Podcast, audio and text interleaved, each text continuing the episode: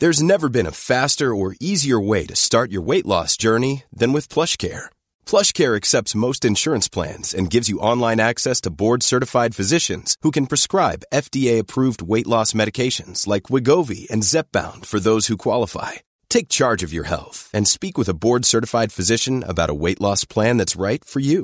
Get started today at plushcare.com slash weight loss. That's plushcare.com slash weight loss. plushcare.com slash weight loss.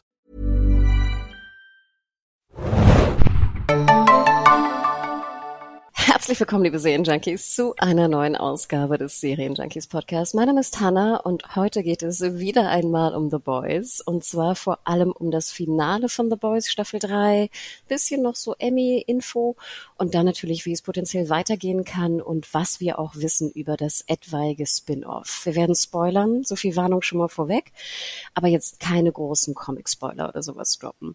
Denn ich habe natürlich auch den Comic-Kenner Tim mit dabei. Moin Tim. Hallo, schön wieder dabei zu sein. Yay, wir beide sprechen über The Boys. Ganz kurz vorweg, deine Einschätzung, Boys Staffel 3, gut oder schlecht? Hat mir gut gefallen. Also wenn wir es ganz kondensieren wollen und ganz klein machen, ja, die dritte Staffel hat mir gut gefallen. Mir geht's ähnlich. Bei mir glaube ich auch ein sehr großer und wichtiger Kandidat auch für meine Top 10 besten Serien des Jahres. Also da ist auf jeden Fall jetzt Boys mit drin und ich schätze auch mal, dass sich da gar nicht so viel ändern wird bis Ende des Jahres, also was Boys angeht. Aber wollen wir doch mal kurz drüber sprechen. Wir haben ja schon die ersten drei Episoden besprochen im Podcast, den wir auch nochmal verlinken werden.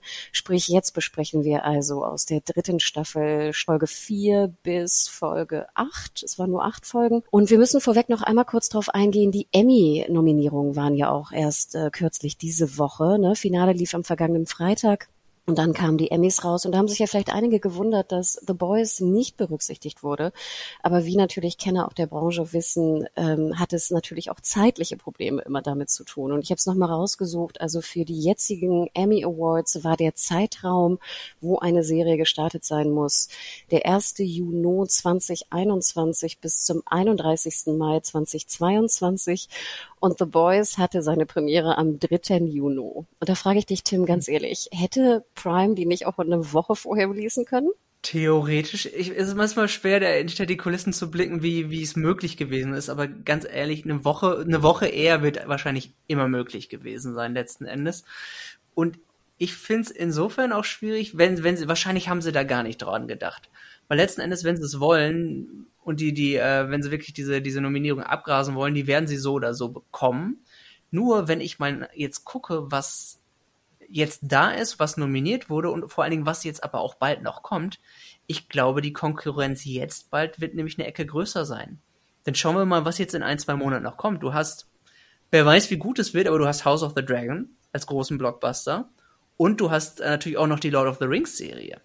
Und das sind beide Dinge, die eine gute Chance haben, dass sie für viele Dinge allein Kostüme, diese, wenn wir mal von kleinen Kategorien ausgehen, wie Kostümdesign und Co., die definitiv mitnominiert werden. Hm, ja, du hast recht, weil das auch so ein bisschen so in diese Action-Blockbuster-Geschichte reingeht, ne? Und dann will ja die, wollen die Emmys ja vielleicht auch nicht so viele von dieser Art von Serie da reindrücken. Jetzt weiß ich gar nicht im Nachhinein, wenn ich länger drüber nachdenke, muss die Hälfte der Staffel gestartet sein? Ich meine nicht, ne? Ich meine, es müssen nur eine Folge gestartet sein der Staffel, oder? Ich glaube, der Start muss einfach nur im, im mhm. ähm, es, es, muss tatsächlich, ich weiß nicht, ob sie, ob sie tatsächlich ob für spätere Folgen nominiert werden können. Oft werden sie ja auch für Performance in einzelnen Folgen nominiert. Ich weiß nicht, wie das dann zählt, wenn äh, die achte Folge, der das dort die die spezielle Performance drin war. ob das nicht mehr möglich. Das habe ich ehrlich gesagt noch nie mal genau mit der Lupe drauf geguckt, ob das so geht. Aber ich gehe ehrlich gesagt davon aus, Staffelstart und die gesamte Staffel zählt, auch wenn die über den ähm, normalen Rahmen mhm. springt. Weil natürlich, du sagst es, ne? Ich glaube, die Schauspieler und Schauspielerinnen werden dann pro Episode nominiert, ne? So erinnere ich mich auch dunkel. Genau. Und da wäre natürlich diese äh, Homelander-Folge sehr sinnvoll gewesen mit dieser Spiegelszene, ne? Die ja auch, fand ich, ein großes Highlight war. Dann hat sie sich bei dir genauso eingebrannt wie bei mir. Aber das, ja, exakt. Das ist auch, das ist, denke ich, auch die Homelander-Folge, die man am ehesten noch hätte dann dafür nehmen können. Auch wenn er wieder zahlreiche Szenen hatte. Aber darauf können wir ja gleich noch eingehen, denke ich. Ich wollte gerade sagen, also denkt immer dran, Emmys, falls ihr ein bisschen enttäuscht wart, wie ich glaube, man ist immer enttäuscht, ich glaube bei Awards-Nominierungen, äh, aber bei The Boys, wenn man so ein bisschen mal, wenn das Gehirn ratterte, warum eigentlich nicht? Also das ist die Begründung dafür.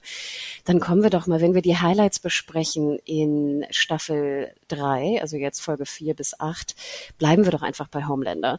Ich muss sagen, Homelander ist und bleibt mit Abstand mein Lieblingscharakter und nicht im Sinne von, ich finde ihn so toll, ich finde ihn einfach nur so unfassbar unheimlich und faszinierend anzuschauen. Und Anthony Starr, finde ich, liefert weiterhin die Rolle seines Lebens ab. So geht es mir auch so. Also wir fanden den Anfang, haben wir auch schon wieder gesagt, er ist immer noch das absolute Highlight und das hat sich weiterhin durch die Staffel gezogen. Also ich denke, da, da gibt es keinen vorbei dran. Also es gibt einige Performances, die, die immer auch gut sind, aber er sticht einfach im Vergleich zu den anderen immer noch am, am weitesten raus. Diese es ist, es sind so viele Emotionen, die er vermittelt. Diese gewisse Schizophrenie, diese dauerhafte, instabile Gefahr, die von ihm ausgeht. All das zieht er im Grunde immer weiter in den Performances. Das, das hat sich jetzt von Staffel zu Staffel immer noch weiter gesteigert, auch wenn ich das Gefühl hätte, das geht kaum noch, aber ne, es, es, er trägt am meisten zur Spannung in dieser Serie überhaupt bei, sobald sein Charakter da ist. Und ich fand es ganz interessant, jetzt in der dritten Staffel haben wir ja Butcher durch, ich sag immer Tempvi. Ist es jetzt Tempvi?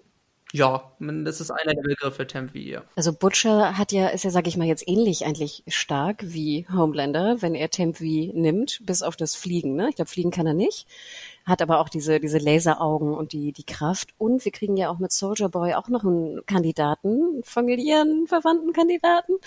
Sozusagen haben wir eigentlich fast drei Homelanders oder zwei andere, ähm, auch fantastische Schauspieler, die ihm irgendwie das Wasser reichen könnte. Und trotzdem, finde ich, sticht Anthony Starr da weiterhin raus mit seiner Performance. Ja, definitiv. Ich muss sagen, mir hat Jensen Ackles grundsätzlich auch gefallen. Nur ist es halt eine ganz andere Art von Instabilität, die sie ihm äh, verliehen haben, einfach aufgrund der Vergangenheit des Charakters letzten Endes. Und es ist ja auch richtig zu entscheiden, denke ich, dass sie ihn nicht, auch wenn er Verwandtschaft ist, nicht zu sehr charakterlich an Homelander anlehnen wollen, weil du brauchst keine zwei Homelander, was das Schauspiel angeht. Du musst, willst den, du willst das Soldier Boy vor allem ja noch extrem davon von ihm unterscheiden. Und das kannst du ja allein wunderbar mit seiner Vergangenheit machen, dahin, dass er noch, wenn man es vorsichtig ausdrückt, ein ähm, Macho der alten Schule ist. wenn wir es ganz vorsichtig ausdrücken. Ich würde sagen, mit einem Faible für ältere Frauen. ja, das auch. Ja. Das wäre, es wäre langweilig geworden und ich muss auch sagen, ich fand die dritte Staffel fantastisch, aber sage ich mal, dieses Aufeinandertreffen zwischen den den drei genannten, die wir gerade, ähm, also Homelander, Soldier Boy und auch äh, Butcher, ich muss ganz sagen, ehrlich sagen, dass es mich dann irgendwann auch fast ein Stück weit gelangweilt hat. Die Frage ist, ähm, das, was wo man ja auch differenzieren würde, würdest du das von der Action her sagen oder einfach vom vom verbalen und Präsenzduell der Schauspieler? Von der Action. Da wäre nämlich auch exakt mein Stein des Anstoßens, nämlich was das, was ich mit dem Finale generell ein bisschen, ich will nicht sagen vermisst habe, aber ich habe mir auch ein bisschen so Feedback von den von ähm, generell Fans und Kritikern einmal mal groß rund angeguckt, was das Finale anbetrifft. Und der große oder einer der größeren Kritikpunkte war auch tatsächlich, dass gerade unter Fans wohl viel gesagt wurde oder vor einfach generell von normalen, normalen Zuschauern kam, ja, wir haben ein bisschen die, die spektakuläre Action vermisst. Da ist allerdings die Sache klar. Letzten Endes spielt sich der große Showdown viel in einem Raum ab, jeweils. Und letzten ist klar, da explodiert ein bisschen was und sie haben da auch viel CGI drin. Und grundsätzlich sieht das jetzt, finde ich, auch nicht billig aus. Nur, was vielleicht der Anspruch vieler Leute war, was die Gefahr auch ist, dass dieses ganze Ding letzten Endes eine Parodie von sowas wie Avenger und die ganzen Marvel und DC Superhelden von, von aus, aus, aus dieser Sache ist, dass die Leute erwarten, dass dementsprechend man auch Blockbuster Action zu sehen bekommt. Und da ist vielleicht die Sache, wo ich sagen muss, das Ding hat kein MCU Kinobudget. Und da muss man überlegen, wie viel man damit machen kann letzten Endes. Interesting, so habe ich das gar nicht gesehen, weil ich zum Beispiel finde ja diese, diese finalen Endkämpfe in Marvel-Filmen, äh, die ja früher auch irgendwie 30 Minuten gingen äh, oder länger, mhm. mir waren die immer zu viel und ich brauchte die überhaupt nicht. Und du hast natürlich recht, dass die vom, vom Action-Set-Piece her teurer waren und größer und bombastischer. Deswegen bin ich eigentlich immer ganz froh, wenn bei Boys die Action eher so ein bisschen kleiner ist und in einem Raum ich merke einfach das, oder ich merkte das beim Schauen der Staffel, ich schon so ab Folge, so sechs hatten wir das Highlight Hero Gasm, auf das wir gleich noch zu sprechen kommen, und dann so sieben, acht, als die Staffel wieder sich zusammen, ne, so zusammengenäht wurde und das auf das Finale zusteuerte, hatte ich schon fast so ein bisschen, dachte ich so, es interessiert mich eigentlich auch gar nicht mehr so. Also wenn die drei aufeinandertreffen und kämpfen. Ich weiß, ich fand's schon, ich war einfach allein vom, das ist aber auch das, dieses, vielleicht auch mit das Autoreninteresse, was man hat, was, oder was wir auch vom Berufswegen, so ein bisschen zu, äh, zu überlegen, wo wollen sie mit dem Ganzen jetzt hin? Sie, sie steuern eindeutig natürlich auf einen Konflikt aus, letzten Endes. Und grundsätzlich bin ich auch gespannt gewesen, wie der sich letzten Endes austrägt. Nur äh, bei mir kam eher die Ernüchterung nicht zwangsläufig vorher, wie was den Konflikt angeht, sondern letzten Endes, wie er ausgegangen ist. Das wäre eher die Sache, die mich dann angestoßen hatte. Aber dann überlegen wir doch mal, also so wie ich es verstanden habe, explodiert ja, also wird äh, Soldier Boy dann mit Novichok, ist das, glaube ich, ne? Musste ich auch ein bisschen schmunzeln. Das, das vergisst man ja manchmal so ein bisschen. Also hier das, was ist das, Kampfgas der, der Russen, was ja auch. Nervengift äh, vor allem. Nervengift, genau, was ja auch Einsatz findet, auch in der Realität. Also das ist keine, mhm. das gibt es ja wirklich. Und äh, wir erinnern uns da ja auch an die Vorfälle in, in England zum Beispiel. Dann reden wir doch einmal ganz kurz über das Ende. Also hier äh, Queen Maeve fliegt ja sozusagen mit Soldier Boy aus, raus aus dem aus dem Tower und rettet damit ja auch sozusagen unsere anderen äh, Soups. Und es kommt zur Riesenexplosion. Äh, Soldier Boy wird verpackt wieder einmal von Wort und Queen Maeve äh, hat ihre Kräfte dadurch verloren. Ich ich fand es fast ein bisschen unbefriedigend, das Ende, weil ich dachte, wir müssten irgendwie mehr Todesfälle haben. Jetzt weiß ich, bin ich da wieder so gemein, dass ich Tote erwarte? Oder wie hast du das gesehen? Das ist exakt das, was ich nämlich jetzt auch angeführt hätte, weil ich finde, sie waren nicht sonderlich mutig damit, Charaktere herauszuschreiben, weil schau mal, was im, wer im Finale gestorben ist. Einer letzten Endes von den bekannteren Charakteren in Black Noir. Und das, das war's doch, oder? Ja, und keiner hatte ja irgendwelche emotionale, emotionalen Zugang zu Black Noir, oder? Ich meine, sie haben eine extrem kreative Art und Weise gehabt, wie sie ihn jetzt und sein Trauma und seine Vergangenheit befasst haben. Diese, diese ganze Comicfigurengeschichte, die fand ich unglaublich kreativ, auch visuell kreativ umgesetzt.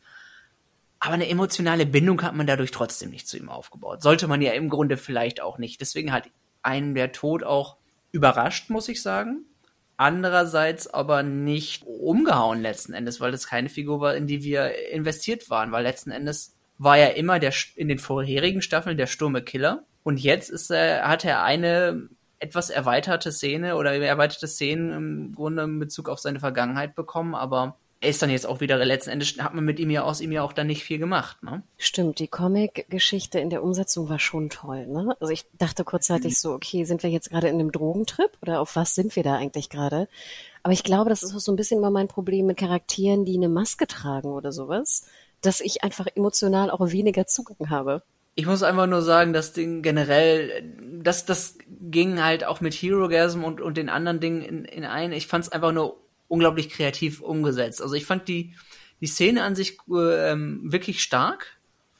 Nur ja, eben, der Aufbau und die Verbindung zu dieser Figur ist jetzt trotzdem nicht gemacht worden. Frage ist, ob es überhaupt die Absicht war. Man hat nicht viel dafür getan, oder letzten Endes. Deswegen glaube, weiß ich gar nicht, ob, ob sie das überhaupt wollten, dass man da groß eine Verbindung aufbaut. Ja, und es ist natürlich interessant, weil ich meine, man hätte ja auch Queen Maeve easy töten können. Mhm. Aber du hast recht, nachher hat man so ein bisschen das Happy End, sie mit ihrer Freundin, ne? wie sie dann sozusagen geht und alles hinter sich lässt. Wobei ich auch dachte, wollten sie vielleicht nicht in diese Trope fallen mit Kill Your Gaze. Das ist, ich habe ich ganz ehrlich, das, ich war so neugierig, dass ich auch mal gelesen habe, was Kripke dazu, ob, ob Kripke, ah. also der Showrunner, was dazu sagte. Und letzten Endes habe ich gelesen, dass er sich, ähm, tja, wie würde man das formulieren, nicht ganz getraut hatte, seinen B-Charakter äh, rauszustreichen und ihr ein schlechtes Ende zu verpassen. Er hat sich tatsächlich nicht ganz getraut.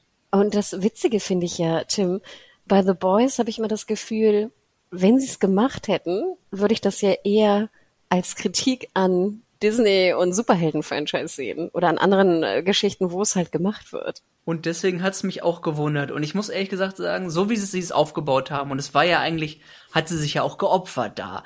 Und das ist so typisch da aufgebaut worden und es passte eigentlich auch letzten Endes. Maeve ist, hatte ihren, ihre, eigentlich war sie ja auch, ist ja auch im Kreis gewesen komplett mit ihrem Arc. Der hat, der war eigentlich geschlossen schon. Sie hat sich Homelander so gestellt, sie hat ihn mit mhm. allem konfrontiert, was, was, was über Jahre in sie hineingefressen wurde. Und sie hat ihm alles gesagt, was sie sagen wollte. Sie ist, sie hat mit ihm direkt körperlich, sie hat mit ihm gefeitet, sowohl mental als auch körperlich direkt. Und dementsprechend es hätte Sinn ergeben, jetzt drehbuchmäßig sie ihren Charakter dadurch sterben zu lassen. Und dass sowohl Soldier Boy davon als auch sie lebendig ähm, letztendlich, dass sich beide noch aufgehoben haben. Sie hat man ein bisschen beendet, aber als ich Soldier Boy da noch aufgehoben haben, es war ein kleiner Cop-Out, finde ich. Ja, und die Frage, warum hebst du Soldier Boy auf? Ist nicht seine Geschichte eigentlich auch durcherzählt? Also ich, ich brauche den eigentlich nicht mehr, wenn ich das sagen darf deswegen weiß ich auch nicht, was sie machen wollen. Ich, ich fand den Charakter gut geschrieben. Ich fand auch Jensen Ackles gut in der Rolle. Nur eben, man hat ihn eigentlich dazu benutzt. Er ist ja ein Katalysator gewesen für ein bisschen für Homelander, für Reak um letztendlich um Reaktionen und Story aus Homelander rauszubekommen, oder? Im Groben und Ganzen. Und, und den Boys eine, eine Hoffnung und eine Waffe zu geben, letzten Endlich diese Season ähm, die Hoffnung zu haben, Homelander töten zu können. Ja, und ich dachte auch noch so ein bisschen ein Stück weitergehen, dass man sagt, man verbündet sich auch mit jemand Bösen, um jemand anderes Bösen zu töten, ne? Diese Geschichte. Ja, genau. Letzten, letzten ist genau. Wie, wie weit möchte man auf die dunkle mhm. Seite kommen, um, um das vermeintlich größere Übel zu bekämpfen? Wobei das natürlich auch diskutabel ist. Ja. Wenn man überlegt, dass das erste, was, was, erste Upsi, was Soldier Boy passiert, ist, was er den ganzen Häuserblock letzten Endes ähm, plättet. Also im Grunde kann man jetzt auch nicht sagen, dass der weniger instabil als Homelander ist, letzten Endes. Je nachdem, wenn das noch weiter eskaliert würde. Deswegen, gut, sie haben sich vielleicht auch gesagt, sie brauchen da keine zwei von.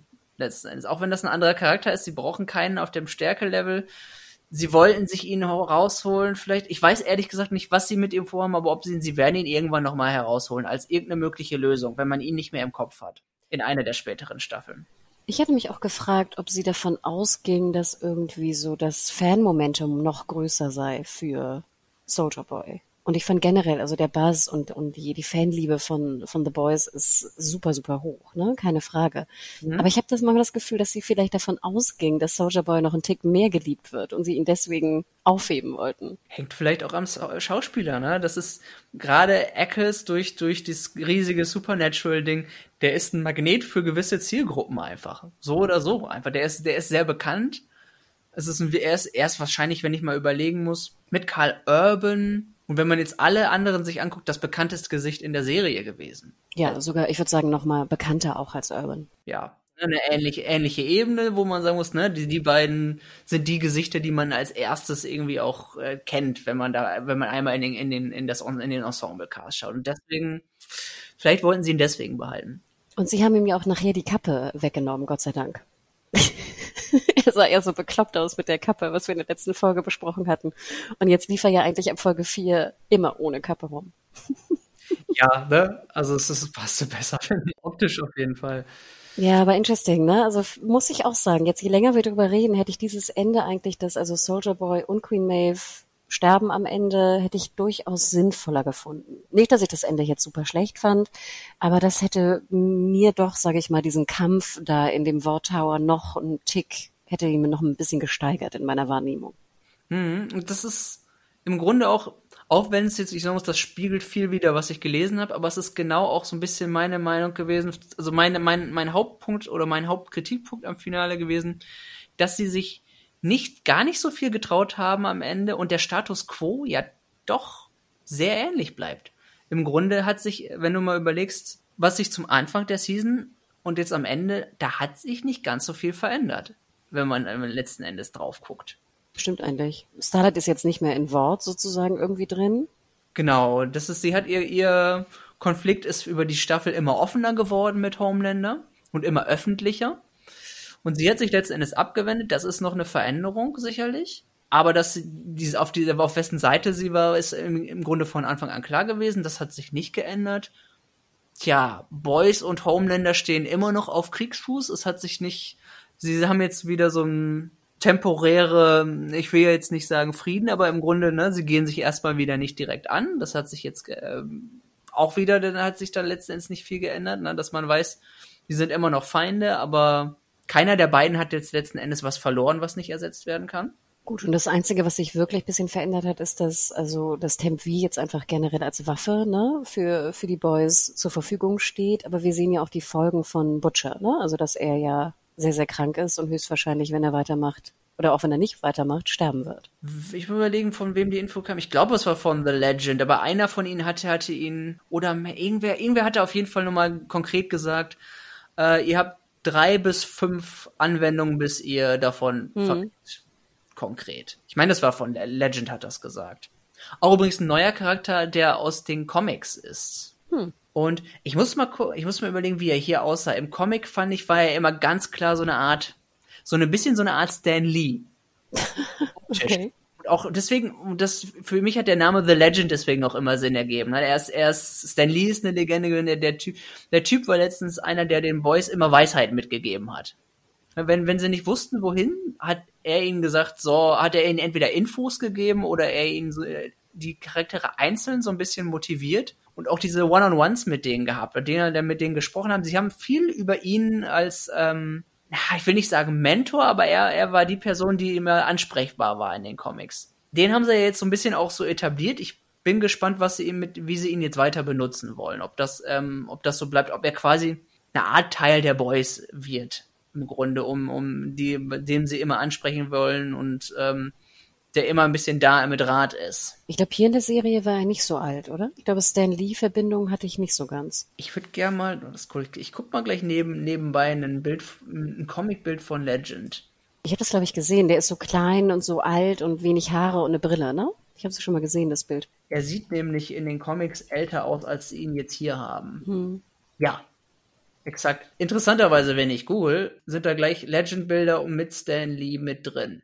Ich schaue auch mal gerade, aber in der Serie war er ein Tick jünger, ne? Vielleicht wollten sie einfach einen jüngeren Legend irgendwie. Ist auf jeden Fall ein interessanter Charakter, den sie sehr spät rausgeholt haben, letzten Endes dafür, wenn man jetzt über vergleicht. Weil er, meine ich, ganz früh in den Comics da war. Den haben sie sich hier. Ich finde, sie haben ihn jetzt auch nicht zwangsläufig gebraucht, aber ich finde es interessant, dass sie sich jetzt in dieser Staffel dazu entschieden haben, ihn, ähm, ihn aus seinem Archiv zu holen. Von daher ähm, mit, mit ihm hinwollen, aber er ist jetzt auch, wenn uns Infos fehlen oder so, wird er, glaube ich, jetzt so dieser, um es Englisch formuliert, der Go-To-Guy werden. Wenn, letzten Endes. Der wird uns jetzt immer aufklären und wer wird, wird vor allen Dingen Butcher ein bisschen Rat bringen. Ich muss ja immer lachen, wenn ich Paul Reiser sehe, denke ich ja nicht irgendwie an Mad About You, was ich jahrelang geschaut habe, sondern immer an den bösen Corporate Dude aus Aliens. Stimmt, das war er, ja. Mhm. Immer. Ich sehe ihn immer da in seinem Anzug und äh, für mich ist das immer der, der perfekte Corporate-Bösewicht und Overlord.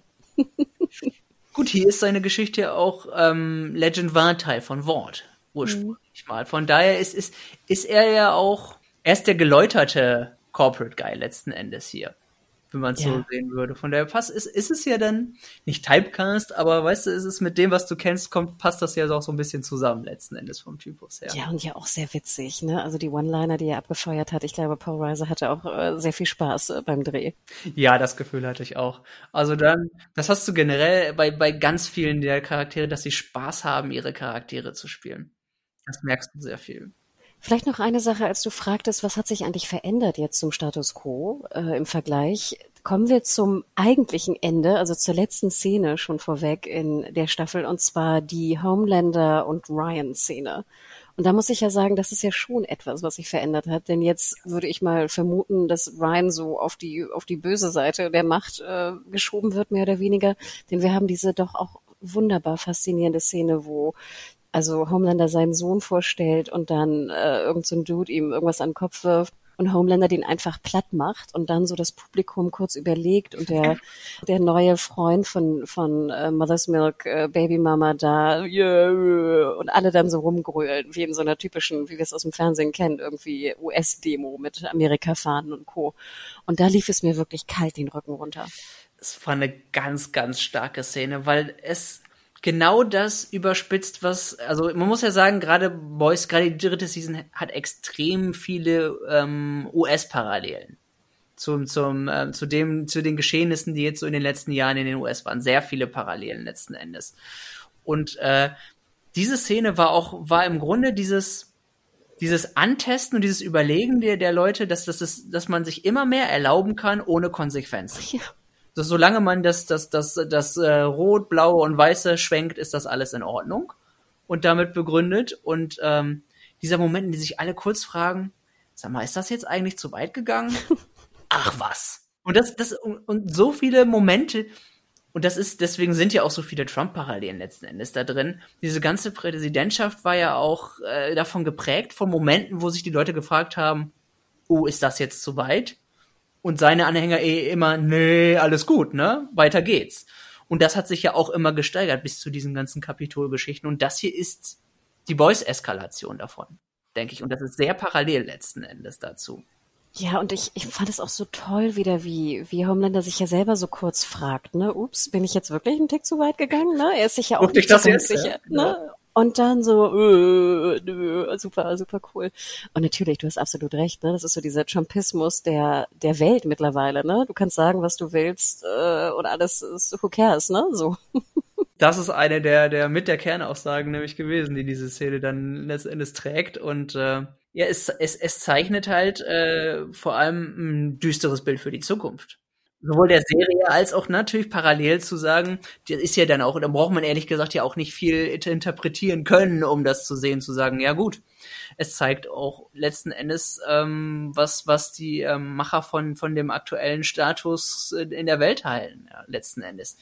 Die, die ganzen totalitären oder autoritären Regime, die immer versuchen, immer ausloten, was sie dürfen, was sie können und immer weitergehen. Und letzten Endes ne, spiegelt das Boys sehr, sehr stark jetzt wieder. Ja, und ich finde diese Frage schon interessant, was das eigentlich auch für Auswirkungen auf die Jugend hat. Denn wir sehen jetzt ja Ryans Blick, ne, der sich natürlich auch einen Tick wundert, wenn kein Regulativ de facto mehr herrscht. Ja, ist das okay? Ich habe diese Kräfte. Also wenn der, der denkt in der Zukunft, ne, Papa kann, kann die Leute mhm. schmelzen oder weglasern, wenn sie ihm nicht passen. Warum sollte ich das nicht auch können? Und da dachte ich mir, okay, also ich denke, das wird wahrscheinlich auch eine große, große Rolle spielen und das hat sich ja schon verändert. Ryan war ja doch irgendwie auch, auch wenn es natürlich schwierig war, auch mit seiner Mutter, ne, in der zweiten Staffel, dachtest du ja immer noch, den, den können wir noch retten, weißt du? Den, den können wir noch auf die gute Seite schieben. Und das war die Szene, die letzten Endes für mich die, die Sachen, die das, ähm, die die Action-Szene im Finale und die Konsequenzen nicht mir den Tacken nicht weit getrieben haben, ist es das die Szene gewesen, die es für mich ein gutes Stück wieder abgefangen hat. Und weil, weil es einen unglaublich spannenden Konflikt letzten Endes bringt, weil was, was wir uns jetzt und was, was sich die Serie dann definitiv hinaus, darauf hinausläuft, was sie sich dann fragen wird, was wird Butcher am Ende machen mit Ryan? Wird er sein, wird er sein großes Versprechen gegenüber Becca, gegenüber seiner Frau brechen müssen? Hm. Und Ryan irgendwann bekämpfen müssen? Um Homelander zu stoppen oder eventuell um Ryan zu stoppen? Er hat ihr versprochen, sich um ihn zu kümmern, ne? Oder was war sein Versprechen genau? Weißt du das noch? Oh, ich weiß nicht, wie es wortwörtlich war. Und das könnte vielleicht sogar das Loophole werden. Hm, Wenn du überlegst und er sagt, ich kümmere mich um den, vielleicht heißt ja kümmern, dass du, dass du verhinderst, dass er niemanden umbringt am Ende. Hm. Ah, wer weiß. Und das ist, ähm, und das ist, finde ich, das wird extrem spannend zu werden. Was, wie weit wird, ist Butcher bereit zu gehen, um, um Homelander und eventuell sogar seinen eigenen Sohn zu stoppen? Und seine Prinzipien oder gerade sein großes Versprechen gegenüber Becker, was ihm ja unglaublich wichtig ist. Wer weiß, wie Anfang, wie, wie wichtig ihm das Kind am Ende war, aber im Grunde war ihm das Versprechen für, zu Becker sehr, sehr wichtig. Und das, letzten Endes ist Ryan ihm ja auch ans Herz gewachsen. Aber die Frage ist, was macht er jetzt? Ja, das wird einer der großen Konflikte, nicht nur in Staffel 4, sondern ich denke auch fast fürs Ende der Serie sein. Hey, it's Paige DeSorbo from Giggly Squad. High quality fashion without the price tag. Say hello to Quince. I'm snagging high-end essentials like cozy cashmere sweaters, sleek leather jackets, fine jewelry, and so much more. With Quince being 50 to 80% less than similar brands and they partner with factories that prioritize safe ethical and responsible manufacturing. I love that. Luxury quality within reach. Go to quince.com slash style to get free shipping and 365 day returns on your next order. quince.com slash style. Hm. Ich finde ganz interessant sie haben ja den Ryan Darsteller schon umgecastet Ich finde aber auch den neuen Ryan-Darsteller nicht so stark. Und ich will jetzt nicht irgendwelche Kinderdarsteller irgendwie diskreditieren, auf gar keinen Fall. Aber ich könnte mir fast vorstellen, dass sie da auch nochmal vielleicht ein Umcasting machen. Ja, das ist möglich. Vor allen Dingen, Frage ist, ob sie, sie haben ja jetzt irgendwie auch schon so einen kleinen Zeitsprung von ein paar Monaten drin, immer mal wieder drin gehabt, auch in den Staffeln. Also kannst du locker begründen, wenn du jetzt ein Jahr, ein Jahr später machst oder so oder anderthalb und dass du den so weit veränderst, dass der Teenager hat sich so verändert, dass wir dann jemand ähnliches casten können. Also sie, wenn sie es wollen, könnten sie es auf jeden Fall machen denke ich. Ich glaube, wir sind uns einig, oder? Also das Finale vielleicht actionmäßig etwas ähm, verhalten, aber durch dieses brillante Finale äh, mit der Kritik der Welt bombastisch und neutralisierend. Ja, das, das sehe ich ehrlich gesagt ähnlich, weil es einfach wunderbare ähm, Konflikt- und Problembaustelle und düstere Zukunft sei. Also diese, diese diese Maschinismen und die Sachen, die jetzt in, in dadurch ähm, in Stellung gebracht wurden für eine neue Season, finde ich super, letzten Endes, ja. Und dann kommen wir zum groß angekündigten natürlich Highlight äh, der Mitte der Staffel, also Folge 6, Hero Gasm. Ne? Die Folge hieß auch so und äh, Comic-Kenner und auch die, die sich nur so ein bisschen mit den Comics auseinandergesetzt haben, haben, glaube ich, Hero Gasm schon mal gehört, irgendwie in ihrem Freundeskreis oder ähnlichem. Ich habe es auf jeden Fall auch schon gehört. Ich habe es mir auch nochmal nachgelesen. mhm. Musste auch wieder ein bisschen schmunzeln. Wie hat dir die Umsetzung in der Serie gefallen? Denn sie war ja doch so ein Stück weit anders als in der Comicserie. Genau, sie haben es in einem kleineren Rahmen aufgezogen letzten Endes. Sie haben eine, eine große Aneinanderreihung an Szenen gehabt. Der Comic war einfach allein länger und spielte auch ein bisschen woanders. Liegt einfach allein schon daran, dass die Geschichte jetzt schon seit längerem eine andere, ähm, eine andere Richtung genommen hat. Dementsprechend haben sie, sind sie, haben sie Hero Gasm auch ein bisschen verändert. Einfach nur, glaube ich, um es auch ihren Möglichkeiten eher anzupassen. Ähm, ja, was man davon erwartet hat, erstmal ist, finde ich, durchaus erfüllt worden. Zumindest, was, wir, was haben wir erwartet? Äh, schock, durchaus schockierende Bilder. Ganz ehrlich, ich habe einfach noch mal im Nachhinein nachgelesen, was alles noch mal drin war. Nicht nur, dass ich es gesehen hatte, aber allein, allein wie es sich auf dem Papier liest, wo du denkst, was da alles bei ist. Ähm, ja, das ist eine Sache, wo du sagst, wo man überlegt, äh, das, das musst du gesehen haben, um es zu glauben, vielleicht. Trifft es vielleicht am besten. Ja, ich finde es auch, ganz ehrlich, wenn ich das sagen darf, Tim, ich finde es auch so wahnsinnig kreativ. Also auch wenn du den Comic liest, musst du ja eigentlich im Hintergrund dir alles genau angucken und schmunzeln, bisschen geschockt sein, aber auch einfach generell fasziniert sein von den Ideen. Ja, holy shit, was sich da alles nochmal so ein Ding, was, was wir jetzt in unserer ersten Besprechung hatten, da wäre ich so gerne im Writers Room gewesen für. Ich Einfach mal, wie sie da sitzen und sich überlegen, okay, klatsch in die Hände, Hero Gasm. welches, genau, welche Soups und welche Variation von, von Intercourse können wir uns hier vorstellen? genau, echt. Wer, wer mit wem oder was und äh, vor allen Dingen wie. wie. ja, also ich denke, das ist, das war wirklich ein absolutes Highlight. Also ich muss auch gestehen, dass ich auch nochmal zurückgespult habe oder beziehungsweise mir den Anfang nochmal angeschaut habe, um die Hintergründe mir genauer anschauen zu können. Ja. Ich muss aber sagen, dass ich so ein Stück weit doch enttäuscht war, dass es in so einem Haus einfach stattfand und nicht jetzt in einer großen Hotelressortanlage. Denn dort ja. spielt der Comic und ich fand dieses, sage ich mal, Hotel-Feeling, Urlaub mit Palme im Hintergrund, fand ich immer sehr, sehr schön. Es war ausschweifender. Das ist ja auch so ein bisschen, deswegen meinte ich nämlich auch, ja, das ist jetzt ein kleinerer Rahmen letzten Endes gewesen. Ne? Sie wollten, sie haben nicht direkt das komplette Szenario umgesetzt, sondern die Idee von Hero Gasm letzten Endes dadurch. Genau, und trotz dessen hat es, finde ich, wunderbar funktioniert. Ähm, ich musste auch immer ein bisschen schmunzeln, dass es hieß, dass Frenchie so gerne dabei gewesen wäre, weil er schon so lange davon träumt, dabei zu sein. Ich finde, das war so ein bisschen, ich fühlte mich so ein bisschen ertappt, weißt du? Als ob man äh, die Leser und Leserinnen des Comics irgendwie direkt anspricht. Ja, so ein bisschen, das machen sie, glaube ich, gerne auch so. Es, es, es, ist ja auch manchmal nicht nur Meta, es ist ja auch manchmal so ein bisschen versteckt Meta letzten Endes. Ne? So ein paar Sachen, du verlierst jetzt nichts dadurch, wenn du das nicht darüber weißt oder diesen, diese so, so halbe Insider da nicht mitkriegst, weil die sind subtil genug, dass man, wenn du, wenn du dich, dass man sich angesprochen fühlen kann, aber ähm, du vermisst dadurch auch nichts, wenn du das jetzt nicht mitgekriegt hast, diese Anspielung letzten Endes. Und ich fand auch komischerweise sehr gut und gelungen, wie sie Huey damit reingebracht haben irgendwie. Und Huey auch immer ohne seine Klamotte mit seinen Kräften. Ich weiß auch nicht, irgendwie fand ich das immer sehr witzig und ich fand auch im Vergleich zur zweiten Staffel, wo ich die Geschichte um Huey ein bisschen öde fand, hat mir Huey hier in der dritten Staffel sehr gut gefallen. Vielleicht auch, weil ich es so viel interessanter fand, dass jetzt ein Huey auch mal Kräfte haben kann. Ja, und es ist einfach, sein Selbstbewusstsein kommt immer mehr. Sieht man nicht nur in den Verbalduellen mit Butcher, in denen er sich immer weniger gefallen lässt, sondern letzten Endes auch äh, in, in, allen Konflikten. Er setzt sich ja selbst bei, bei, bei Starlight durch, weil er sagt, ne, ihm, ihm ist letzten Endes ja auch wichtiger, Dinge auszuprobieren und die, die Dinge, ähm, sagen wir mal, die Boys-Angelegenheiten durchzusetzen, ähm, als und schlägt dabei auch immer mal wieder ihre Bedenken in den Wind. Letzten Endes. Und ähm, das ist, er lernt es sich, er lernt es sich durchzusetzen und macht es einfach überall. Und tja, durch seine Kräfte oder durch Charakterentwicklung, schwer zu sagen, oder was der Auslöser war, aber man hat Stück für Stück gesehen, wie er es, wie er es machte. Und sonst hättest du ihn da gar nicht reinschicken können. Ich weiß nicht, der wäre ja sofort, man hätte sofort die Hände vor die Augen gepackt und wäre wär rausgelaufen vorher, oder? Letzten Endes. Also von daher war das schon, war schon interessanter, das so zu machen, auf jeden Fall. Ja, ich hätte auch Angst um Huey. Also als Normalo wirst du ja dann auch zerquetscht, sterben, was auch immer.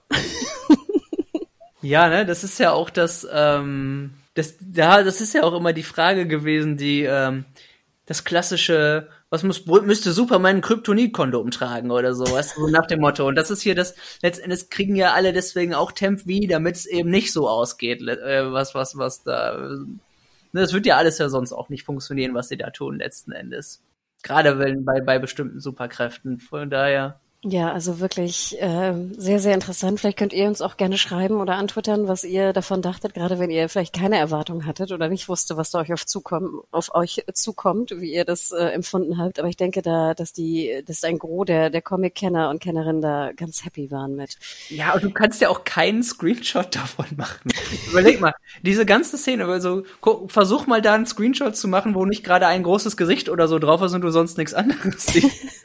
Weil letzten Endes, also versuch mal einen Screenshot zu finden, ohne dass du nicht irgendwo einen fliegenden Dildo drin hast. Und das ist noch das Mildeste, was du dann auf, drauf haben kannst, ne?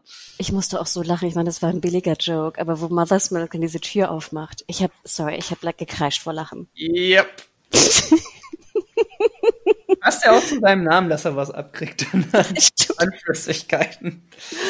Ja, ähm, passt einfach. Ach, ich, es, man kann das ja auch gar nicht anders sehen. Als, äh, das zeigt ja auch, dass The Boys Humor, schwarzer Humor ist und nicht nur, ne, sie haben ja genug Messages, politische äh, Fragen und das Ding ist, es ist, es ist so locker, dass und sagen wir mal so unglaublich schockierend, dass man aber auch wieder sagen muss, man kann gar nicht so schockieren, also man kann es nicht ernst genug nehmen letzten Endes, um um zu schockiert zu sein vom Boys. Boys will schockieren, aber man, man liegt jetzt nicht unter dem Tisch und sagt, ich kann und will nicht mehr gucken, weil einfach The Boys nimmt, sie hat sich noch nie ernst genommen und dadurch wird das alles etwas ein bisschen abgemildert. Auch wenn das Schockierende wird abgemildert, auch wenn es sehr schockierend ist, wenn das irgendwie Sinn ergibt, wenn ich das so formuliere. Ja, und ich denke, Tim, das ist fast wie so ein Freifahrtschein, weißt du? Das ist ja. auch schon fast so Trump, weißt du? Theoretisch können sie sich alles erlauben, weil ich das eigentlich als Satire sehe und als mhm. Kritik und deswegen nochmal, Queen Maeve, der Tod, ich hätte das als, als, Christ, als Kritik gesehen. Und das finde ich auch schon fast so ein bisschen erschreckend, dass eigentlich im Endeffekt kann sich Boys alles erlauben. Definitiv. Und dass sie das auch wollen und werden, haben sie in der Staffel mal wieder bewiesen, weil ich glaube sogar allein im Vergleich ähm, zum äh, letzten waren die, glaube ich, auch durch die Bank 18 sogar. Waren immer, bei den ersten beiden waren immer so ein bisschen gemischt, glaube ich, aber hier war auch durch die Bank, was nachvollziehbar ist, würde ich sagen bei den meisten Sachen. Und, und ich merkte selber auch an mir, wie ich abstumpfe. Also wir hatten ja auch in der letzten Podcast-Folge uns so ein bisschen gefragt, brauchen wir diese super, super, super brutalen Szenen eigentlich noch? Also hier diese sexualisierten und kritischen Szenen finde ich ja immer, sage ich mal, gefallen mir besser, weil jetzt auch in den letzten Folgen waren auch so ein paar Szenen drin, wo, ich glaube, es war Soldier Boy mit seinem Schild und auch Kumiko mit ihren Fäusten, wenn dann so Köpfe so zerquetscht werden. Also wenn immer wieder auf so Köpfe draufgehauen wird und dann werden die so zu, zu, zu Matsch gehauen. Das sind zum Beispiel Sachen, die ich sehr schwer immer noch gucken kann. Aber ich merkte selbst bei The Boys, dachte ich so, brauchte ich jetzt nicht, aber who cares? Das ist es, oder? Letzten Endes, selbst bei den Szenen, wobei man noch den Mund aufmachen will und, sch und schockiert sagen will, also ich muss sagen, selbst dann geht es noch einigermaßen. Wir haben ja auch hier wir haben ja überlegt, ob Supersonic ja noch äh, eine Rolle spielen könnte und der Freund mhm. werden könnte. Ja, hat sich ja ziemlich schnell erledigt gehabt, ne? Hat er, ich meine, Homelander hatte die Rübe auch in der Hand, du denkst, du bist schockiert, allein, dass er jetzt gestorben ist, leicht, aber dass der jetzt den Kopf in der Hand hat oder was auch immer jetzt von dem da präsentiert, schockiert einem das irgendwie mehr? Ist das irgendwie, das ist, das ist nicht schlimmer als das, was man sonst in der Serie sieht, denkt man sich dann. Und dann ist es, weißt du, in einer normalen Serie ist der irgendwie tot oder er bringt ihn um oder was auch immer. Und man sieht irgendwas, da wird jemand erschossen oder so, aber ihm bringt er halt gleich den ganzen Kopf an. Das ist hier, passt in die Serie hinein und schockiert einen einfach nicht mehr als sonst, oder? Ja, und ich fand es da fast ein bisschen schade, weil ich hätte, glaube ich, Supersonic noch ein bisschen mehr aufgebaut, damit mich der Tod zumindest ein bisschen geschockt hätte. Hier haben wir es ja wirklich vorhergesehen und ich hätte wirklich gedacht, sie, sie geben mir noch ein bisschen emotionale, emotionale Nähe zu Supersonic, aber nein, wie du sagtest, äh, ich glaube, eine Folge später war er tot. Ja, er ist das reine Warnschild gewesen letzten Endes. Sie muss ja auch dann äh, schluchzend letzten Endes äh, da wiederholen, äh, dass this could be Yui oder ne Yui is next, irgendwas gab's da ja, so, so, so ein Spruch, den sie da für Homelander wiederholen musste, ne? Von daher, ja, man stumpft mit der Serie so ein bisschen ab, letzten Endes. Es sei denn, da ist die, man, man ist empfindlich, man sieht das erste Mal was davon und weiß sofort, okay, nope. Kann ich auch verstehen, dass das Leute machen würden. Aber ganz ehrlich, wenn du schon in der dritten Staffel bist und es bis dahin geguckt hast, kennst du. Also ich glaube, wir können eigentlich fazittechnisch sagen, ne, super Staffel, hat uns gefallen. Wir sind gespannt auf die vierte. Äh, es soll ja auch noch ein Spin-off kommen. Hast du dich mit dem Spin-off so ein bisschen beschäftigt? Ich habe mal geguckt was, und äh, gesehen, was bisher zusammengetragen wurde, was man an ähm, Infos über das Ding hat. Und zwar erstmal können wir sagen, der, der Name wird sein ähm, The Boys Presents sogar, glaube ich, wenn ich das mhm. richtig. The Boys Presents äh, Varsity. Also, wie der Name schon sagt, geht es in die College-Richtung. Ja, es wird uns und zwar erstmal allein zeitmäßig, was ich auch mal gesehen habe, nach Staffel 3 spielen. Und es wird auch ähm, Events von Staffel, zwischen Staffel 3 und Staffel 4 aus, aufgreifen durchaus. Beziehungsweise es können Figuren auftauchen und es wird so ein bisschen was darüber geredet und es soll jetzt so ein bisschen zeitmäßig ähm, und von der Logik her parallel zu The Boys laufen. Wie viel Bezug darauf genommen wird, dann konkret werden wir dann sehen. Aber ähm, ja, es wird sich um ein Soup-College drehen oder das Subcollege, hat sogar einen Namen. Das haben wir, wir haben es glaube ich auch mal gehört. Wie hieß das Ding? Die Godolkin University, genau. The Godolkin University School of Crime Fighting. Passt. Ja, eine Wortorganisation, die ja uns letzten Endes die, die Nachwuchs-Superhelden präsentieren soll und so wie es auch erzählt hat, ein bisschen an die, ähm, an die äh, G-Man angelegt ist, die wir auch aus, äh, was ist es, Marvel, oder? X-Men, ne? Genau. Weil so ein bisschen in diese Richtung gehen soll und davon zumindest lose inspiriert ist. Und ich gucke mal gucken, was der Original-Wortlaut ist, was wir, was uns da erwartet. Genau, es ist, es ist äh, Teil College Show, Teil Hunger Games.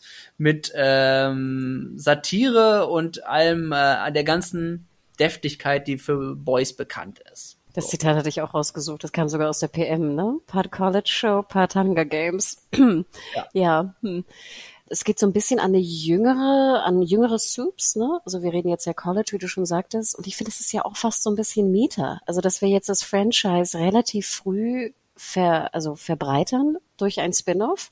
Wir denken immer daran, dass ja Game of Thrones es in Anführungsstrichen nicht geschafft hat, während der sehr erfolgreichen Zeit ein Spin-off irgendwie zu fabrizieren, was auch gesendet wurde. Sie haben es versucht, aber es hat nicht geklappt und wir sind gespannt, wie es jetzt wird. Aber das finde ich jetzt ja auch schon so ein bisschen fast wie gesagt, Meta, Disney, wir bauen jetzt, das, wir erweitern das Franchise und gehen auf eine jüngere Zielgruppe und jünger jetzt nicht unter 18, aber jünger im Sinne von, ich weiß nicht, 18 bis 29. Es wird einfach das Wortuniversum ausgebaut, das Wortverse, ich weiß nicht, ob, ob haben wir schon einen Namen davon? Stimmt. Wortverse. Das Wortverse wahrscheinlich. Irgendwie so in dieser Richtung wird es wahrscheinlich dabei heißen. Und es ist konsequent letzten Endes. Sowohl ähm, eben, was du sagst, aus ähm, finanzieller und, und Hype-Sicht, das jetzt eine, eine zweite Serie durchaus gerade jetzt zu machen und nicht eben den Absprung zu verpassen und das jetzt nachzurücken, na, als auch ähm, ja die so ein bisschen die Disney und Co. Maschinerie, äh, die im Grunde als Satire innerhalb des äh, der Serie ähm, dargestellt wird, jetzt letzten Endes auch so weiterzuführen dadurch. Also es, es passt in doppelter Hinsicht eben. Ja, und ich wundere mich so, Tim, warum eigentlich Amazon noch nicht sein Merch-Game da erweitert hat. Weißt du, dass wir nicht alle mit T-Shirts rumlaufen, wo diese dunkelblaue äh, Homelander-Klappe drauf ist oder so. Weil das Ding ist, du könntest es ja auch wieder als Wortverse-Merch-Kritik vertickern. Und du kannst es bei Amazon noch direkt verkaufen. Natürlich, eben. Außerdem, pff, jeder Superheld, kannst deinen Lieblings-Superhelden tragen. Die haben doch, können doch alle ihren eigenen Merch haben. Haben sie ja in dieser Welt letzten Deswegen. Endes. Doch die Deswegen. fünf beliebtesten oder so. Man kann da, man kann da ganz ehrlich anfangen und stoppen, wo man möchte. Das, das ist, da ist viel dran letzten Endes. Genau, du hast halt nicht diese Kritik im Sinne von, oh, jetzt macht ihr irgendwie Sellout, macht ihr irgendwie alles zu Merch, sondern nein, du hast noch diese eingepackte Kritik daran. Also crazy. Und dann gib mir, gib mir aus Season 1 einen kleinen Delfin-Plüschi oder, oder eine kleine Oktopus-Plüschi. Timothy. Weißt du, deswegen, oder den, oder jetzt ein Hamster, weißt du, wir, wir haben, wir haben genü allein genügend äh, potenzielle Tiere für Plüschis und ganz ehrlich, das ist, das wäre, ist ja auch typisch, wenn du das Ding irgendwo in deinem, in deinem Regal hast und dann deine kleine Nichte kommt oder so und damit spielen will und denkst, ja, das ist eigentlich, das ist ein kleiner niedlicher Plüschi, aber du bist in darin und weißt, okay, das Ding ist eigentlich aus einer Serie, die sowas von nicht dafür geeignet ist. Das ist dieses doppeldeutige Wortverse, ne? Wir können niedlichen Merch draus machen, aber wir wissen in- hinter den Kulissen, was das für Leute sind oder worauf das basiert eigentlich, ne? Oh Gott, Tim, sorry, aber das geht mir gerade nicht aus dem Kopf. So ein, so ein Oktopus-Plüschi, wo du da die Tentakel so um deine Hüfte binden kannst. Ja, oder die so einen Druckhefte haben, die du ans Fenster heften kannst. Also Amazon, ne? Die Ideen sind jetzt umsonst, falls wenn ihr zuhört, ne? Wäre so einfach, denn vielleicht noch etwas zu dem Spin-off, was ich doch ganz interessant fand. Es war ja doch recht früh in Arbeit. Also ich habe hier mal September 2020 rausgesucht und dann aber offiziell, glaube ich, erst in Produktion gegangen 21. Der Showrunner wurde getauscht. Es war eigentlich hier, ich habe den Namen nochmal aufgeschrieben, Chris, äh, Craig, sorry, Rosenberg aus Preacher auch bekannt und auch bei Boys natürlich mit im Team. Und da gab es jetzt also äh, einen Showrunner-Wechsel und zwar sind jetzt äh, Michelle Fazekas und Tara Butters die neuen Showrunner. Mhm. Und die kennen wir unter anderem aus Reaper, die ich ja sehr geliebt habe früher, die Serie. Erinnerst Ja. du dich noch dran? Ja, Reaper kenne ich auch noch, war hat mir auch gefallen früher. Also Reaper, eine sehr schöne Serie. Zuletzt Emergence gemacht, die ich wieder ein bisschen schwächer fand. Aber ja, zuletzt haben wir gerade erst gehört, dass jetzt der dritte Hauptdarsteller gegangen ist aus der Serie. Was schon, finde ich, ein relativ, beziehungsweise also eine Hauptdarstellerin. Ich habe den Namen ja auch nochmal aufgeschrieben. Und zwar ist es hier äh, Raina Hardesty, die wir aus Brockmire auch kennen und vielem anderen auch. Und äh, klar, weil die Produktion jetzt relativ lange gedauert hat. Wir haben ja auch immer noch Corona. Wir vergessen es nur manchmal irgendwie. Das ist natürlich immer noch sehr, sehr schwierig für die Produktion. Aber das macht mir so ein bisschen Sorge, Tim. Ich denke immer, wenn drei gehen aus dem Cast, mh, das klingt irgendwie, als ob es da Probleme gibt. Ich mache mir auch Sorgen. Recastings kommen zwar immer vor, aber sobald es multiple sind und gerade beim Hauptcast, ja, es ist immer so, es, es muss kein schlecht, es, es muss nicht gleich ein schlechtes Omen sein. Es gibt auch viele Dinge, die vielleicht vor einem, wie sagen wir es auch so schön im Englischen, von einem Dumpsterfire bewahrt wurden, ne, von, von einer Katastrophe, indem man vielleicht vorzeitig sagt, okay, das funktioniert so nicht. Hm. Kann auch so, es gibt ja tonnenweise Screenings, wo die Leute, ne, Test-Screenings, wo die Leute sagen, nee, funktioniert für mich nicht. Vielleicht haben sie sowas auch gemacht und dann gesagt, die, die Charaktere kommen gar nicht an oder die, die, der Schauspieler. Kann auch daher rühren, dass sie, dass sie eher die Katastrophe verhindern wollen. Erfahrungsgemäß ist es aber trotzdem nicht unbedingt ein gutes Zeichen, wenn es überhaupt gemacht werden muss. Und ganz generell jetzt auch wäre, wäre meine Frage, wenn du, wenn du guckst auf den Cast, wir gehen ja davon aus, dass das äh, Superhelden sind, denke ich mal, Junge, der Hauptcast. Wer, wer würdest du überhaupt glauben, wer ist, wer sind denn jetzt überhaupt die Hauptdarsteller dieser Serie? Also was ich ganz interessant fand, Sie haben ja gecastet, meine ich, weil ich das richtig gesehen habe, hier Patrick Schwarzenegger, ne? Das ist, glaube ich, auch der Sohn von, äh, von Schwarzenegger. Und der wird ja Golden Boy spielen, ne? Und ich habe mir jetzt nochmal die Bilder auch aus dem Comic angeschaut und das ist ja auch wieder wie so ein halt Golden Boy, ne? Also der, der Liebling und Schönling, der aber natürlich auch äh, nicht das eine ist. Also nicht der Liebling beziehungsweise besonders nett ist natürlich in diesem Universum. Der, den kannte ich natürlich vom Namen her und ich glaube, ich habe ihn auch irgendwo gesehen in irgendeiner Teenager-Show oder irgendwas. Die anderen kannte ich jetzt potenziell nicht. Ich habe mir noch aufgeschrieben irgendwie Sean Patrick Thomas as Polarity, Jess Sinclair as Mary Moreau, Marco Pigossi as Edison Cardossa und Chance Perdomo Shelley Conn and more. Ich ja. glaube, es ist noch gar nicht so bekannt, ne, welche Superhelden sie dann auch spielen. Da mache ich mir komischerweise nicht so Sorge, weil du ja auch meintest, dass eventuell Charaktere aus The Boys drin vorkommen werden. Und bis auf äh, Urban kannte ich ja auch die meisten und jetzt Anthony Starr, logisch, kannte ich jetzt aber auch von dem Hauptcast nicht besonders viele in aus mhm. The Boys. Ich meine, mir macht es nicht zwangsläufig auch Sorgen, dass wir die ähm, Schauspieler nicht kennen, sondern meine Frage wäre eher, wen benutzt du als Protagonisten oder Protagonistin jetzt letzten Endes? Weil Soups an einem Soup College, sind das jetzt gerade da, weil es in diesem Universum so schwierig ist, sind das jetzt gute oder nette Figuren und wen nimmst du jetzt als Hauptfigur? Wenn wir jetzt mal überlegen, sowas wie Butcher, der jetzt hier diese Season ja auch extrem, wir haben mit der Vergangenheit ja viel gesehen, wie, wie abgefuckt die letzten Endes für ihn war. Du überlegst, das sind Charaktere, die darauf hinaussteuern, dass die gar nicht mehr zu retten sind, irgendwie so ein bisschen. Und was machen Sie jetzt hier? Aus welcher Sicht lassen Sie uns das erleben, wäre meine Frage. Ne? Has, haben wir jetzt eine Figur, die zu den Guten gehört, aus deren Sicht wir das erleben? Erleben wir diesen Alltag an College, wo es eine Mischung aus ähm, unerträglichen Leuten und netten Leuten sind? Was meinst du? Oh, gute Frage. Ja, ich, ich glaube, du hast recht. Ne? Ja, wir hatten ja auch immer diese Gegenspieler in The Boys, ne? die vielleicht auch nicht gut waren, aber trotzdem war man ja für sie irgendwie, ne, gefühlt. Mhm. Plus so ein bisschen beide Seiten eigentlich, ne. Ich würde mir eher das Letztere vorstellen können, was du gerade sagtest, im Sinne von, dass wir unfassbar böse Soups haben, aber dann vielleicht auch so eine Art von Starlight, die dann irgendwie so das Gute ne, im Menschen noch darstellt mhm. an dem College. Müssen sie machen, denn wenn es alles nur Idioten sind, die nur böse Dinge tun und feiern und äh, Leute töten, dann ich brauche immer jemanden, ne, mit dem ich mich irgendwie zumindest ein Stück weit identifizieren kann oder auf deren Seite ich sein darf. Ja, man braucht ja den Ausgleich. Und ich mhm. denke dann auch, dass sie das so machen werden. Wenn sie, wenn sie sich rein auf die Soups am College konzentrieren, dann werden sie uns wahrscheinlich die Sichtweise von einem oder ein oder zwei Figuren oder ein paar, vielleicht einer sympathischen Gruppe geben, nehme ich mal vielleicht an. Und dann haben wir die Unsympathen, äh, so ein bisschen wie ganz ehrlich das grundsätzliche Schulprinzip von Büchern oder anderen oder anderen Filmen, weißt du? Da, da hast du die Unsympathen, die in Slytherin sind, weißt, ne? die, die, die Bösen, du hast jetzt hier, ne, könnte zum Beispiel Golden Boy oder sowas in der Art sein, dann hast du unser ein kleines Chorgrüppchen aus zwei, drei Leuten, die dann die äh, Netteren darstellen. Ich kann es mir auch so vorstellen, aber das ist ja das Interessante. Wir wissen es noch nicht ganz. Und ganz ehrlich, das, was wir bisher an den, bei Superhelden festgestellt haben, es gibt ein paar Unschuldige, aber die sind schon in der Minderheit, oder? Ja, absolut. Ne? Die alte Frage, wenn du diese Kräfte hättest, wärst du dann gut oder böse? Das ist es. Mhm. Ja, aber das, das ist das, was mich auch noch gespannt macht. Ob, und ich, ich frage mich auch, ob sie da sehr viel von verraten wollen, bevor die Serie losgeht. Sie ist ja klar, die Leute wollen mehr Infos und es ist, es ist ja auch ähm, es ist natürlich in den Promos, dass du ein bisschen was zeigen willst, aber ich finde fast, sie sollten gar nicht zu sehr verraten, ähm, gerade sowas verraten, wer, wer jetzt aus wessen Sicht das erzählt wird oder vielleicht.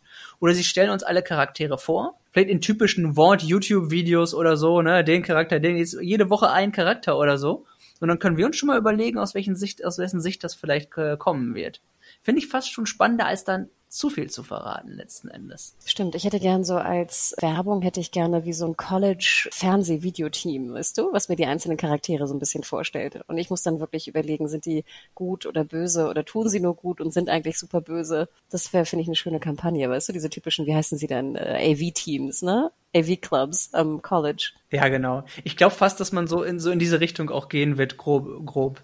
Zumindest innerhalb der Serie dann auch, ne? Du wirst erstmal alle vorgestellt bekommen und dann alle sind die strahlenden netten Menschen vielleicht und dann guckst du, bis wird irgendwann sehr, sehr schnell hinter die Fassade, Fassade der Einzelnen wird, wird dann der Blick äh, geleitet werden. Ja, vor allem, ich denke ja auch, Tim, ich möchte ja nicht äh, Lehrer oder Professor sein in dieser Uni. Ohne Kräfte. Sind das auch Subs dann vielleicht? Ja, deswegen müssen sie fast, oder? Eben, wie kontrollierst du so einen Haufen wild gewordener Teenager, wenn die, die haben generell schon keinen Respekt vor Autoritätsfiguren. Was meinst du, wie wenig Respekt die vor jemanden haben, der gar keine Kräfte als Lehrer hätte? Deswegen, also ich will da nicht äh, Lehrerin, Professorin sein. No chance. Nee. Nicht unbedingt. Vielleicht hast du dann so ein böses Lehrerzimmer, weißt du, wo so lauter so böse Soups jetzt äh, die, die bösen Lehrer sind. es gibt viele Möglichkeiten und ich glaube, da, daran liegt für mich auch der Reiz und das Spannende. Und zu, einmal zu sehen, wie sie das Universum aufbauen und die Parallelen ähm, letzten Endes in, äh, in, in diese Serie legen. Ich meine, wir haben ja auch so ein paar kleine Spots innerhalb dieser Season auch schon mal gesehen, ob wir da mitbekommen, was in der Welt so passiert und wie sie das erweitern und ja, vor allen Dingen, wie sie diesen, es wird ja kein Alltag sein, aber so diesen Campus und das Leben da aufbauen werden. Weil da gibt's unglaublich viele Möglichkeiten, kreativ zu werden. Kurze Klammer, was mir gerade durch den Kopf geht. Könnte Ryan schon alt genug sein, zum College zu gehen? Nicht ganz, oder? Nee, ne? Passt leider nicht. Das wäre nämlich sehr easy. Das sind noch ein paar Jahre. Also das würde. Was ist denn das frühe, früheste College-Alter? 17, 18? Ich glaube, ne? 18. Also, ihr müssten dann laut Story, wie alt ist der denn jetzt? Zwischen 14? 13 und 15, würde ich sagen, ja. Mhm. Ah, da müssten logisch noch drei, drei fehlen oder so. Ich weiß nicht, ob sie das machen wollen würden. Vielleicht in einer der späteren Seasons. Weil das wäre natürlich sehr einfach, ne? Wäre das das Bindeglied. Vielleicht einfach ein Punkt, so ein typisches Staffelfinale oder so, hier ist euer, dein neuer, dein, hier, die neuen Roommates sind da, hier ist deiner, zack, und dann kommt er rein oder so, weißt du? Genau, ist so früher im College, weil er irgendwie besonders begabt ist oder so. Ja, genau, und du bringst ihn am Ende der Staffel vielleicht oder so. Also mal gucken, was sie machen wollen, aber das ist keine Möglichkeit, die man nicht ausschließen kann, denke ich. Je nachdem vielleicht auch, planen sie das selbst noch nicht ganz. Die gucken vielleicht auch erstmal so ein bisschen, wie läuft die Serie, wie viele Staffeln können wir da grob, ne, wie viele Staffeln schätzen wir, dass wir kriegen können und dann gucken wir, wann wir unsere solche mit so großen, äh, unsere solchen großen Waffen und Überraschungen rausholen wollen. Hm, perfekt. Also wir sind gespannt. Ähm, es wird noch ein bisschen dauern, ne? 23. Mhm. Also dieses Jahr auf gar keinen Fall, würde ich sagen, oder? Also keine Chance. Also 23 können wir das Spin-off höchstwahrscheinlich sehen, hoffentlich, wenn alles gut läuft. Und Tim, wo kann man dir noch äh, folgen? Auf äh, Twitter zum Beispiel? Ihr findet mich auf Twitter unter @quacklesays. Und ich bin weiterhin at Hannah Huge bei Twitter und MediaHole bei Instagram. Schreibt uns gerne an podcast at serienjunkies.de, wie euch die Staffel gefallen hat, was ihr glaubt, wie sie die vielleicht das Spin-off da irgendwie mit rein verbinden werden und ob ihr generell Bock habt überhaupt auf so eine College Boys Soup Serie. Und dann hören wir uns sehr bald wieder, denn äh, ja, Tim, wir werden so ein bisschen uns mal auch die Gaming-Serienadaptionen anschauen. Da kommen jetzt ja auch einige noch mehr raus. Ne? Netflix hat das gefühlt irgendwie alles wegbestellt, was nicht bei drei auf den Bäumen war. Und mhm. ähm, noch sehr viel mehr wird kommen. Und wir hoffen ja auch bald auf einen Trailer von The Last of Us. Mehr als nur ein kleines Bildchen, ein kleines Screenshot vom Set, maybe. Deswegen, also es wird bald weitergehen. Bleibt gesund und dann hören wir uns ganz bald wieder.